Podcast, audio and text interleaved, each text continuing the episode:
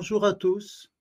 Soyez les bienvenus sur la plateforme du projet Europe Éducation École qui a le plaisir d'accueillir ce matin M. Philippe Touché, professeur de philosophie en classe préparatoire au lycée Gustave Monod en Anguien, pour aborder une question d'une actualité permanente, mais plus particulièrement aujourd'hui, concernant la guerre et la paix.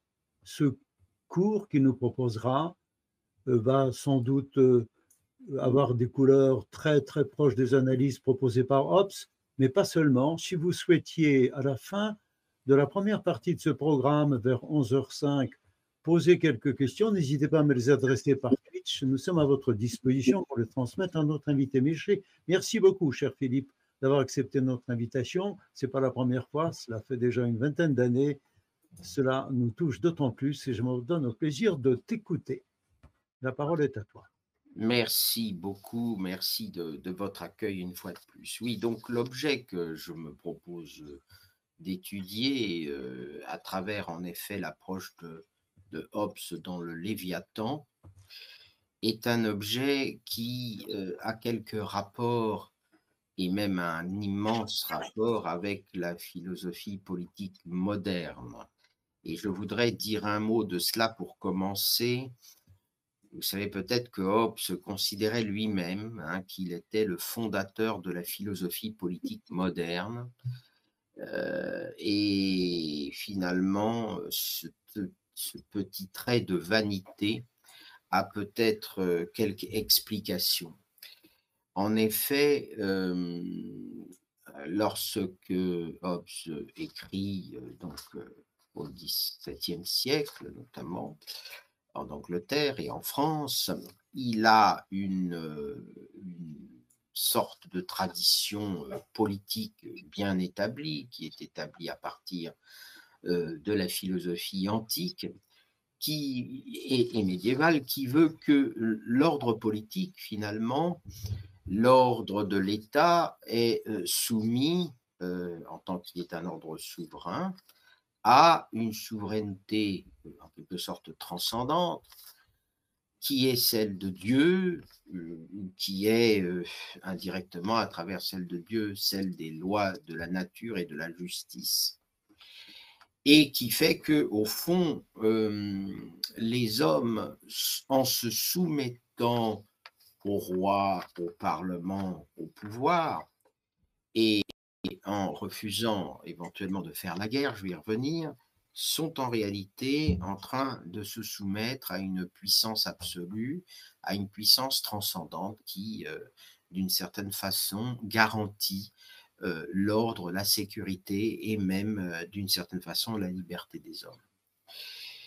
Le grand renversement, ce que l'on pourrait presque appeler la grande révolution presque galéo-cartésienne que Hobbes va va instrumentaliser, va penser d'une certaine façon, c'est qu'il va inventer une nouvelle théorie de l'homme. Hein, c'est très intéressant de voir que le Léviathan, qui est un traité de euh, philosophie politique, un traité de l'État, est d'abord précédé, pas précédé, mais commence par, une, un traité de l'homme, par un traité de, la théorie de l'humanité.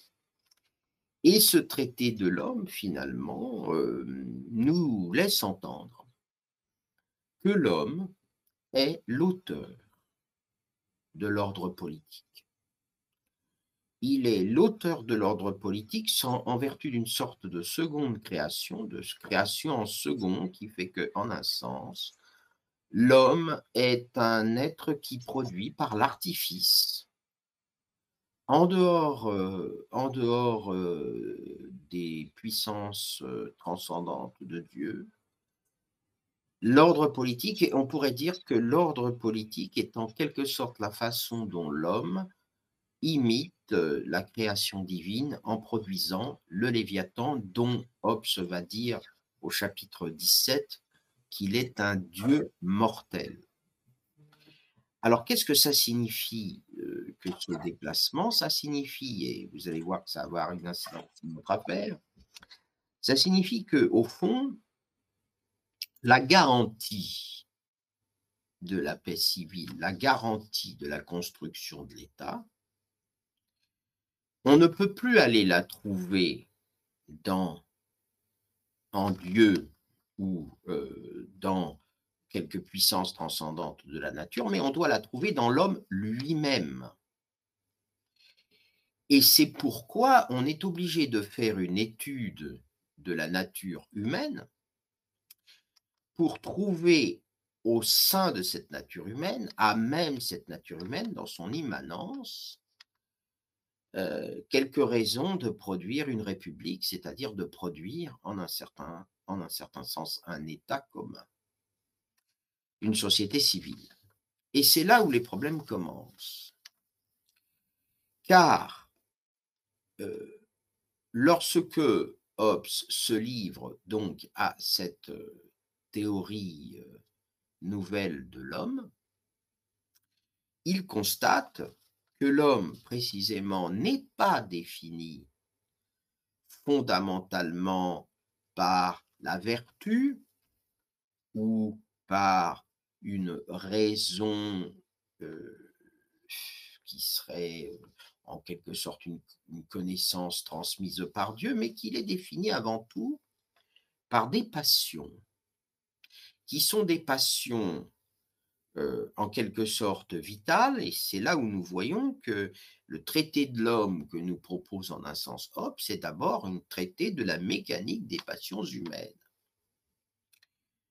Alors on pourrait passer des heures tout à fait passionnantes euh, dans l'étude du Léviathan comme traité des passions finalement de l'homme, mais nous allons tout de suite nous concentrer sur l'essentiel, à savoir que contrairement à ce qu'on pense parfois, la passion fondamentale de l'homme, eh bien, la passion fondamentale de l'homme, c'est la vie.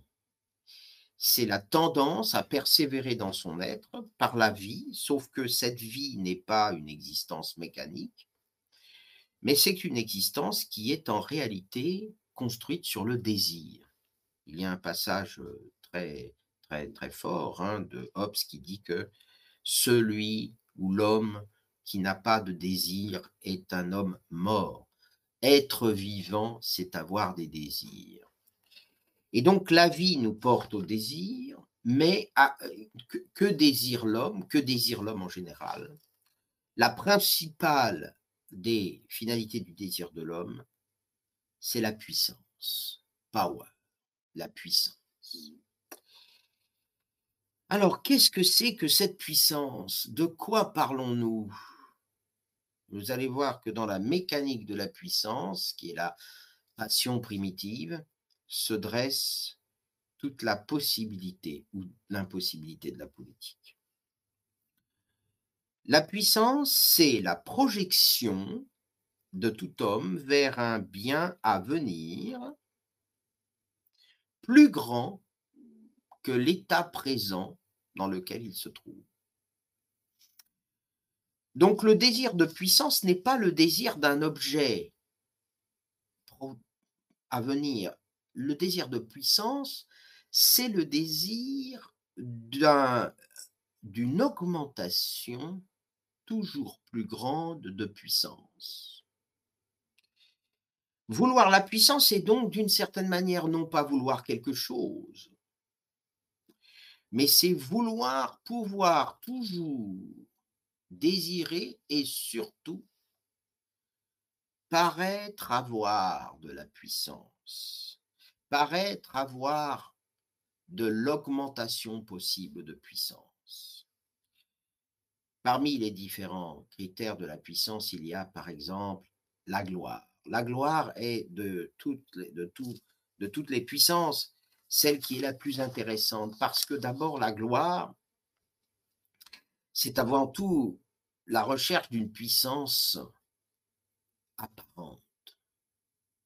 Il ne s'agit pas tant d'être puissant, mais de paraître puissant. Et que veut dire paraître puissant? Cela veut dire paraître avoir toujours plus de puissance que la puissance de l'autre, paraître avoir toujours une réserve supérieure de puissance à la puissance de celui qui me regarde. Et pour cela, il faut des signes.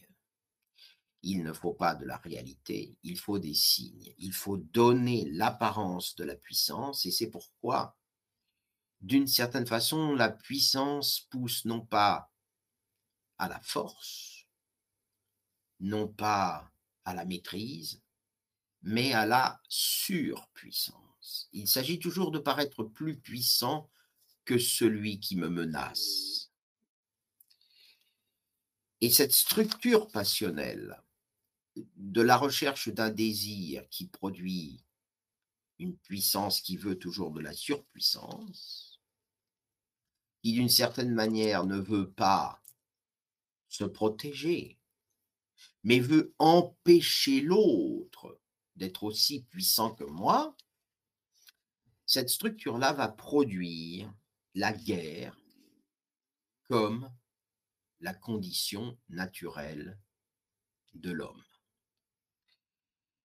Alors, ce, travail sur la guerre, ce, caractère de, la guerre euh, est étudié dans un texte très très célèbre de Hobbes, qui est le chapitre 13 hein, du livre 1. Mais je, vous propose, euh, pour étudier cette condition ou cet état de guerre, de faire euh, un peu ce qu'on pourrait appeler une analyse à travers Hobbes, grâce à Hobbes, de ce qu'on pourrait appeler euh, la représentation de guerre. Vous allez voir. La guerre, tout d'abord, pour Hobbes, que l'on a retenu en partie à tort sous la formule la guerre de tous contre tous, toujours en partie à corps sous la formule trop célèbre et mal comprise du, de, de l'homme est un loup pour l'homme. La guerre est en réalité d'abord, et c'est très important de le dire, une simple condition. Le mot condition, il faut bien le comprendre, veut dire que nous ne sommes pas tous en guerre, chacun contre chacun, parce que nous aurions des vices. Nous ne sommes pas en guerre chacun contre chacun parce que nous serions mauvais ou parce que nous aurions euh, les stigmates de quelques péchés originels. Là-dessus, Hobbes est extrêmement clair. Il conteste totalement l'idée de péché originel. Nous sommes simplement en guerre à cause de la condition relationnelle de l'homme qui veut que tous les hommes sont dans un état d'égalité mécanique des puissances, des corps et surtout des facultés. Qu'est-ce que ça veut dire? Ça veut dire qu'il n'est aucun homme dans l'état de nature qui n'ait un corps suffisamment supérieur pour pouvoir euh, dominer l'autre homme. Et s'il se trouve qu'un homme est à la fois plus fort et plus grand, l'alliance des moins forts pourra toujours contrecarrer cette domination accidentelle. Domination impossible, égalité des forces et surtout égalité des facultés. L'égalité des facultés fait que, notamment, euh, Hobbes pense qu'il y a dans la forme de l'expérience, hein, puisque c'est aussi un empiriste, Hobbes, bien sûr. Il y a dans l'expérience de quoi égaliser les leçons de prudence que chaque homme peut avoir. Il y a suffisamment d'égalité entre l'expérience de chaque homme pour que chacun puisse tirer de cette expérience une égalité de pouvoir, une égalité de puissance, une égalité de maîtrise. Donc on ne peut jamais discerner entre les hommes des puissances, des dominations, des inégalités suffisantes pour établir un droit qui serait un droit naturel du plus fort.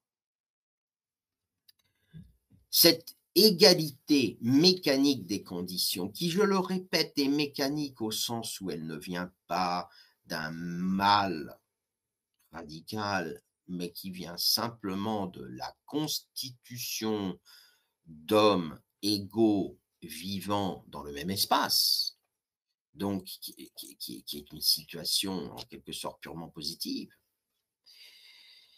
associée avec le désir de puissance, produit donc l'état de guerre de chacun contre chacun. À ce stade, il est nécessaire pour nous de définir la guerre. Car bien sûr, la guerre est un concept philosophiquement beaucoup plus difficile qu'on ne croit parce qu'il se confond souvent et il est encore plus confondu aujourd'hui avec d'autres conflits, d'autres batailles. La guerre, tout d'abord, n'est pas la simple violence ou le simple conflit. Hobbes le dit, la guerre ne consiste pas seulement dans la bataille. Qu'est-ce qu'il veut dire par là? Il veut dire par là que la guerre n'a pas simplement l'objectif d'un rapport de force. La guerre a pour objectif de mettre fin à la vie ou à la liberté de l'autre. Donc il y a dans le principe, si vous voulez, de la guerre, non pas une prétention seulement, par exemple, défensive, non pas une prétention simplement offensive même, mais il y a une prétention absolue dans la guerre. Nous cherchons à travers l'état de guerre non pas à ce que l'autre recule, non pas à ce que l'autre, euh, comment dirais-je, se taise, mais nous faisons le choix que l'autre ne puisse plus avoir le droit d'être ce qu'il est. Et c'est pourquoi, finalement, euh, Hobbes va nous montrer que la guerre n'est pas dans les batailles effectives, dans le choc des armes, mais bien plutôt dans ce que l'on pourrait appeler ce qu'il appelle lui-même un climat, hein, ou qu'il compare à un climat. Et il appelle cela un espace de temps. Et qu'est-ce qui caractérise cet espace de temps? C'est ce qui caractérise un espace de temps de la menace. Une menace connue. Je ne suis pas en guerre parce que je reçois euh, une bombe, un missile ou un attentat. Je suis en guerre dès lors que je soupçonne l'autre de vouloir euh, prendre son droit naturel intégral sur ma propre personne, sur mes biens et sur moi-même. Cette menace a le caractère d'une menace absolue et surtout qu'elle est une menace indéterminée. Euh, c'est-à-dire que euh, la guerre n'est pas une simple situation de représailles, La guerre suppose un état de représentation. Et que contient cette représentation? Elle contient la représentation qui est un calcul qu'il faut mettre fin, non pas à la puissance de l'autre, mais à la menace de la puissance de l'autre. Il ne s'agit pas d'arrêter la puissance de l'autre, il s'agit d'arrêter la menace que la puissance de l'autre fait peser sur moi. Et, c'est là où, euh, notamment, Hobbes va, répondre à, une objection qui, existe dans la tradition euh, il y avait eu une analyse qui avait été faite par notamment Augustin et saint Thomas sur la question de la guerre juste. Hein. C'est une analyse qui d'ailleurs traverse encore notre actualité, comme chacun sait, puisque on considère hein, que en général l'agresseur euh, fait une guerre injuste, tandis que le défenseur euh, fait une guerre juste. Bon. Et donc, euh, les auteurs antiques avaient considéré que tout simplement, seul la guerre défensive était une guerre juste. Et elle restait juste dans la mesure où elle n'avait pour objectif que de rétablir le droit naturel, territorial, etc., perdu. Une guerre reste juste si elle ne cherche pas précisément à produire euh, une victoire intégrale, un état de surpuissance, mais simplement si elle cherche à, on, va dire, à rétablir l'égalité des droits des deux protagonistes qui a été euh, en quelque sorte euh, bafouée par l'agresseur. Donc c'est une objection à laquelle je pense euh, Hobbes éventuellement pense, pense, qui est que, bon, voilà, au fond, de l'un à l'autre homme, de chacun à chacun, toutes les guerres ne sont pas de la même nature, pourrait-on penser. Certaines sont justes, d'autres sont injustes. Est-ce que l'on peut mettre sur le même plan l'agresseur et le défenseur? La réponse de Hobbes à cette question est très importante parce que ça va permettre de saisir ce qui vient ensuite. En réalité, l'homme comme je l'ai dit tout à l'heure, n'est pas porté par le principe de la défense de ses biens. Le désir ne fonctionne pas en vue de la satisfaction ni du bonheur. Le désir fonctionne en vue de la puissance. Et donc, chacun est traversé non pas par le rêve de la satisfaction de ses besoins, du maintien de soi, mais de l'augmentation de soi. Ce qui fait que euh, on ne fait pas la guerre la plupart du temps quand on est agresseur pour sauver sa sécurité, pour défendre sa sécurité. Vous remarquerez que tous les agresseurs prétendent, au fond, être agressés, hein, naturellement. Ceux qui commencent les guerres sont toujours ceux qui croient qu'au fond, on leur a déjà fait la guerre, hein, que les agresseurs, se présentent toujours en quelque sorte comme des, comme des agressés, parce que paradoxalement, il faut toujours, prétendre qu'on a droit faire la guerre, alors que la guerre est la suspension totale du droit. Hobbes le dit très bien, il n'y a pas de justice et d'injustice dans la guerre, puisque la guerre, c'est la, c'est la suspension du droit. Mais l'agresseur pense toujours, enfin, présente plutôt toujours son agression comme si elle était euh, justifiée par un droit bafoué.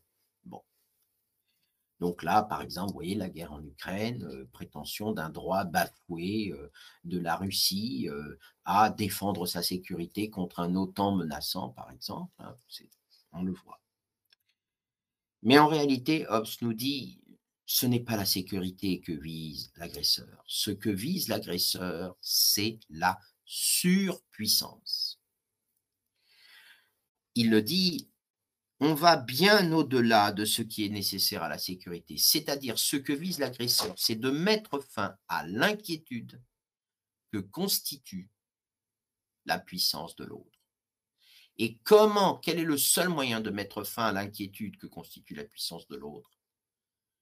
En anticipant cette puissance et donc en construisant une surpuissance anticipante à la puissance. D'une certaine manière, l'agresseur frappe le premier. L'agresseur est simplement celui qui frappe le premier dans l'espoir de produire dans l'esprit de celui qu'il frappe une peur plus grande que la sienne. Donc, c'est une guerre un état de guerre plutôt qui est une guerre des signes. Au fond, ce n'est pas lié à la puissance matérielle, c'est lié à la puissance anticipée, c'est lié à la puissance représentée. Et c'est pour ça que c'est un état de guerre permanent, parce que ce que nous dit Hobbes, c'est que celui qui voulait rester dans la posture défensive, celui qui voulait simplement défendre sa sécurité véritablement, ne peut pas opposer une simple défense à la surpuissance de l'agresseur. Il est obligé de répondre euh, à la guerre comme surpuissance par un principe de guerre par surpuissance. Il est obligé de devenir lui-même prédateur de surpuissance, c'est-à-dire qu'il est obligé de créer non pas simplement l'arrêt de l'agresseur, mais il est obligé de créer l'arrêt de la menace de l'agresseur. Et le seul moyen de créer l'arrêt de la menace de l'agresseur, c'est de créer les situations dans lesquelles l'agresseur va avoir conscience qu'il est moins puissant que lui. Donc, il y a une sorte de, de, de spirale qui s'instaure. L'agresseur est en réalité celui qui a anticipé la surpuissance pour réduire l'inquiétude que constitue l'autre homme dans son égalité de force, ou l'autre État dans son égalité de force. L'agressé est obligé d'y répondre non pas par une réponse proportionnée, non pas par une réponse euh, relative, non pas par une réponse sécurisante, mais par une sur-réponse. Autrement dit, on ne, pas, on ne peut pas faire guerre, on ne peut pas faire la guerre à la guerre autrement qu'en produisant une surguerre qui répond à une surguerre. Et voilà pourquoi nous avons une situation de guerre de chacun contre chacun, formule très célèbre mais qui est rarement interrogée et qui surtout est loin d'être complètement compréhensible. Je vous signale par exemple les objections que Rousseau va faire dans le contrat social sur cette thèse.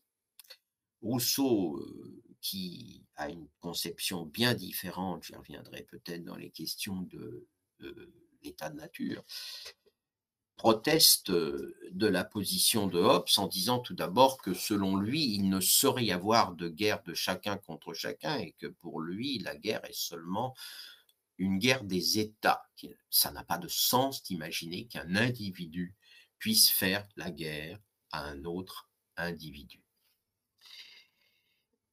Et ajoute euh, Rousseau, comment peut-on imaginer que la nature ait voulu produire un homme qui contiendrait en lui une passion tellement destructrice qu'il en voudrait à l'existence de toute l'espèce, car le désir de guerre, ce désir de surpuissance, n'est-il pas en effet un désir de mettre fin à l'espèce humaine, de mettre fin à la communauté des hommes, n'est-ce pas en un certain sens un projet de destruction de la nature humaine? Donc euh, Rousseau protestera beaucoup un siècle plus tard en disant que euh, il n'y a pas de raison de penser que la nature aurait pu produire un homme tel qu'il soit euh, l'ennemi de l'homme car l'espèce s'en trouverait à ce moment-là totalement contraire à elle-même, l'espèce s'en trouverait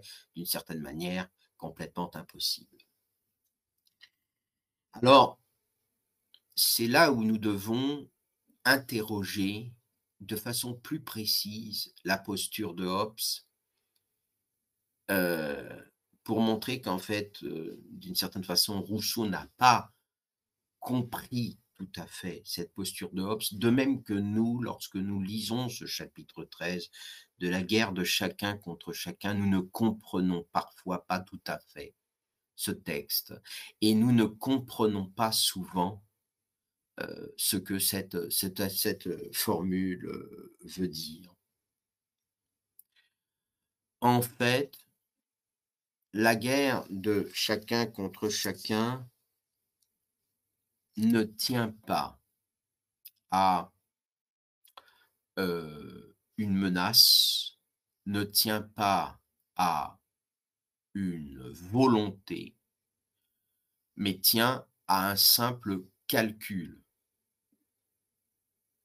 La raison pour Hobbes est toujours un calcul, un calcul des passions.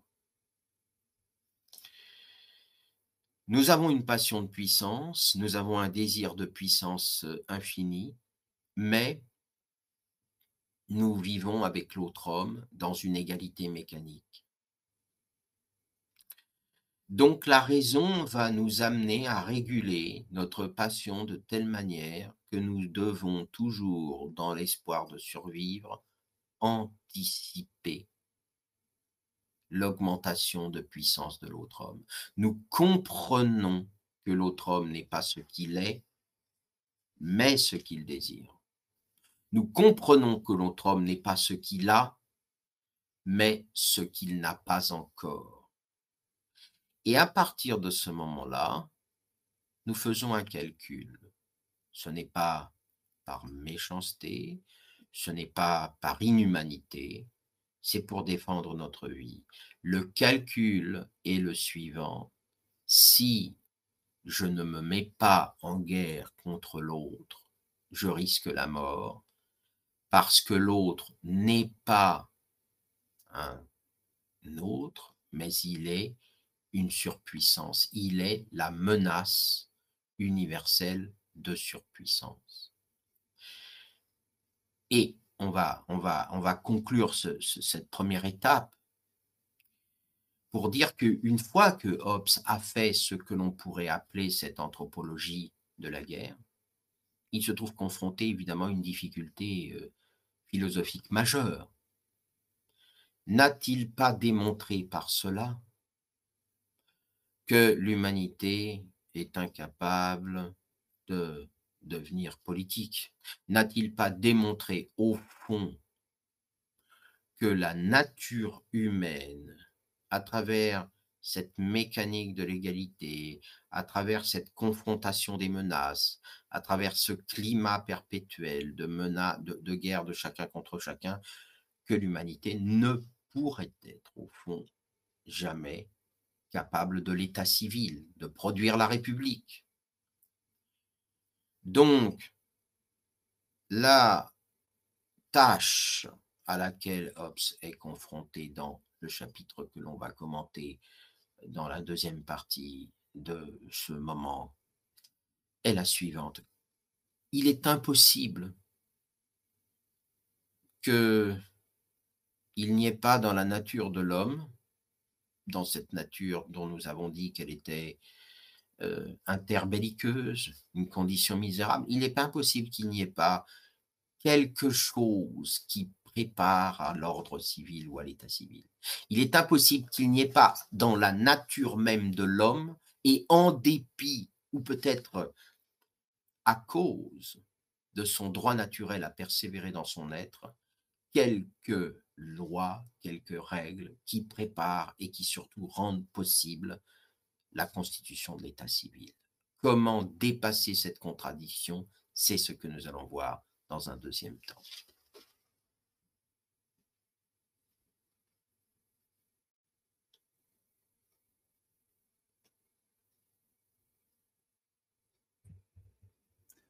Merci, cher Philippe. Merci beaucoup pour ce moment de réflexion très précis et très pertinent.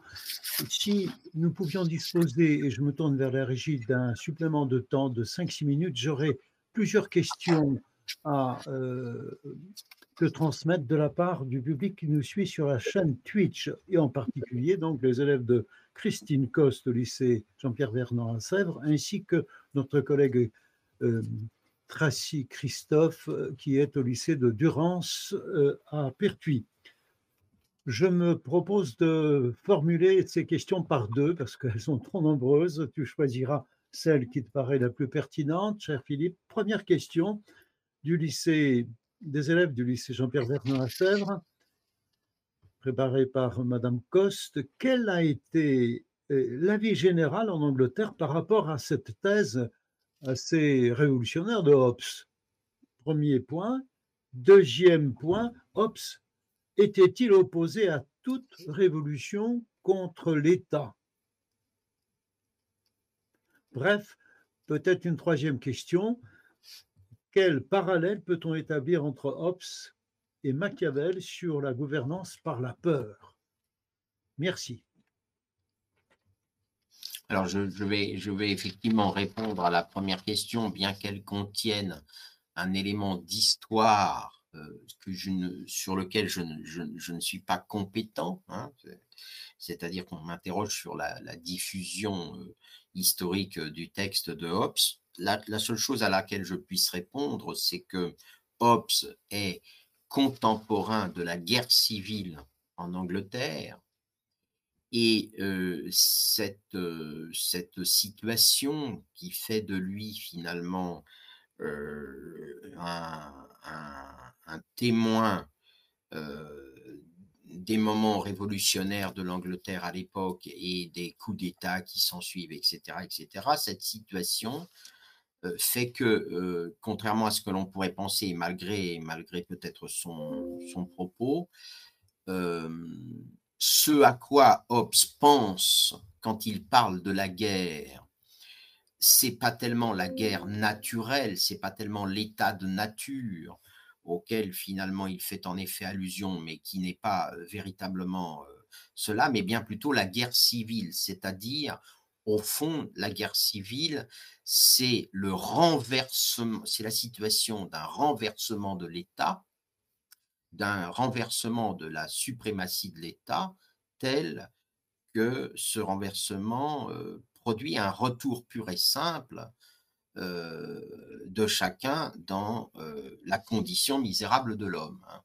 Parce que la condition de la guerre de chacun contre chacun est une condition absolument misérable puisqu'elle empêche euh, absolument pour Hobbes le développement de toutes les facultés humaines. Hein. Et en particulier, cette menace permanente de la guerre fait que il ne peut pas y avoir ni propriété ni technique, hein, puisque à chaque instant, mes actions, mes effets, mes, mes objets sont menacés d'être pris, d'être détruits par l'autre. Donc je répondrai à la première question simplement que le, le, propos de Hobbes est une réponse à l'époque à une situation extrêmement troublée de guerre civile en Angleterre, ou de quasi-guerre civile en Angleterre, et que euh, cela, cela l'amène à réfléchir au, au fondement de l'État. Alors, euh, concernant euh, la, la, distinction oui, c'est ça, la distinction d'approche entre Hobbes et Machiavel. Il faudrait beaucoup de temps, je pense, pour expliquer cette, cette distinction, mais signalons un point,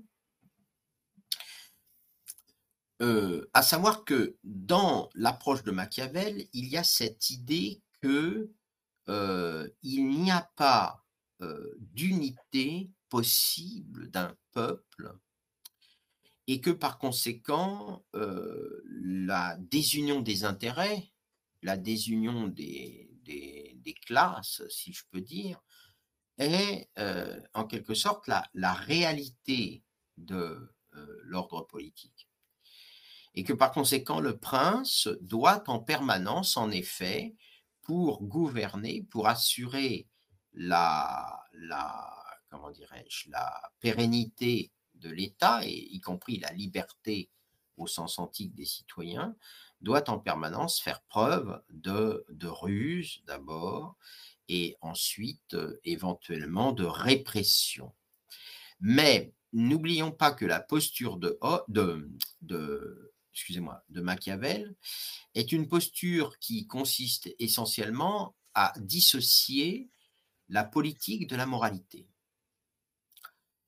Alors que la posture de Hobbes est bien différente, puisque pour lui, le rétablissement de la moralité de l'homme, le rétablissement de la possibilité pour homme d'un développement moral général, est en quelque sorte ce que la politique va offrir à l'homme, hein, ce que l'état civil va offrir à l'homme.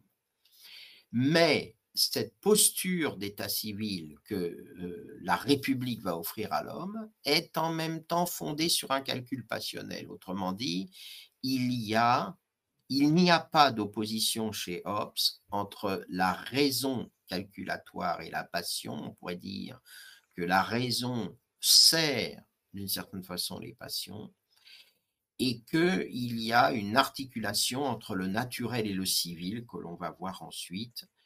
Donc, on pourrait dire que Hobbes euh, euh, n'est pas euh, un philosophe de l'état se maintenant, de l'état constitué. Il est vraiment au départ, en tout cas dans ce passage, dans ce passage du livre 1 du Léviathan au livre 2, il est un philosophe de la souveraineté se créant elle-même. Donc il y a, l'idée d'une souveraineté, il y a l'idée d'un État universel absolu, il y a l'idée d'une convention universelle absolue du Léviathan, ce dont nous ne parlons pas directement aujourd'hui, ce qui n'est pas du tout le cas chez Machiavel. Machiavel a une conception de l'État qui est une conception liée au rapport de force, qui est une conception qui est liée à la surpuissance, tout simplement, alors qu'il y a chez Hobbes l'idée de république, hein, c'est-à-dire l'idée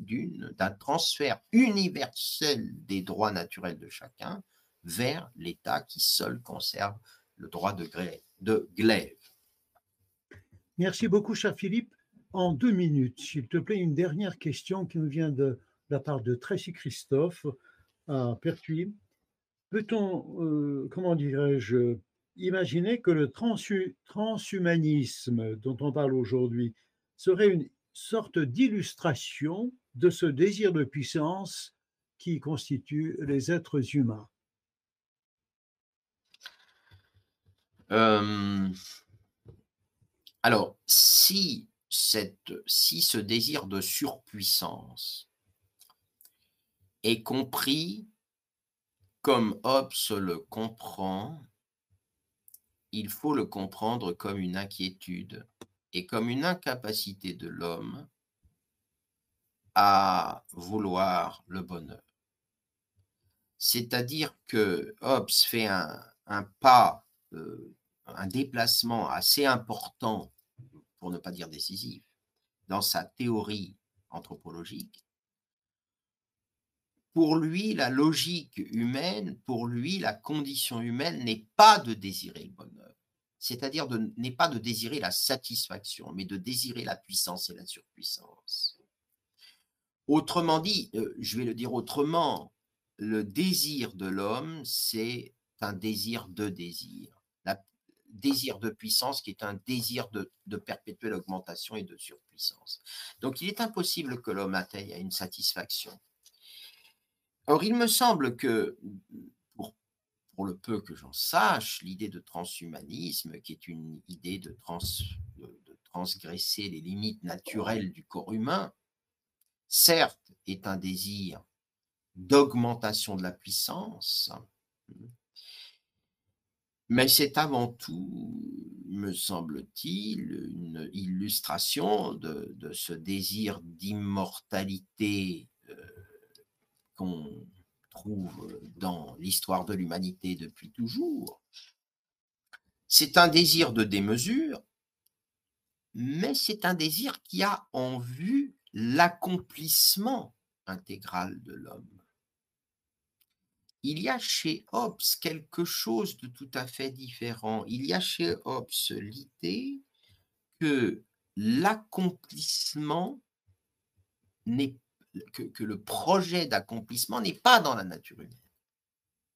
Parce que l'homme est un vivant porté par le désir, que le désir c'est la vie, mais que le désir ce n'est pas le désir de quelque chose, c'est le désir de toujours désirer davantage, de toujours augmenter. Donc, la condition naturelle de l'homme, c'est l'inquiétude. Et c'est sur cette inquiétude c'est sur cette peur de l'autre, qui est en même temps peur de soi, que le Léviathan va que le c'est-à-dire que l'état civil va pouvoir se constituer durablement, car au fond, il va instaurer quelque chose de très sain, qui est la maximisation de la peur. Il va instaurer quelque chose de très simple, qui est le fait que il va mettre fin au risque de la surpuissance de chacun en créant une surpuissance de la surpuissance, ou plutôt en créant un maximum supposé, un maximum représenté, un maximum craint de surpuissance, un État qui serait tellement plus surpuissant que toutes les surpuissances possibles des individus, qu'aucun individu, dès lors, ne pourrait se sentir menacé que par un seul. Cet individu, ce Dieu mortel, ce, ce, monstre, ce monstre euh, d'une infinité de têtes qui, au fond, aurait euh, l'avantage de mettre fin à ce que j'appelais tout à l'heure la spirale réciproque des surpuissances. Merci beaucoup Philippe. Merci à tous ceux qui nous suivent et qui ont adressé par Twitch leurs euh, questions. Nous arrivons au terme de la première partie de ce programme. Je vous propose donc, si vous avez besoin de retravailler là-dessus, de le retrouver en différé sur notre site internet sous la forme de vidéo ou de podcast euh, dans les jours qui viennent. Euh, tout cela sera à votre disposition. Je vous propose donc de nous retrouver dans une minute ou deux pour une suite, sans doute davantage axée sur la notion de paix.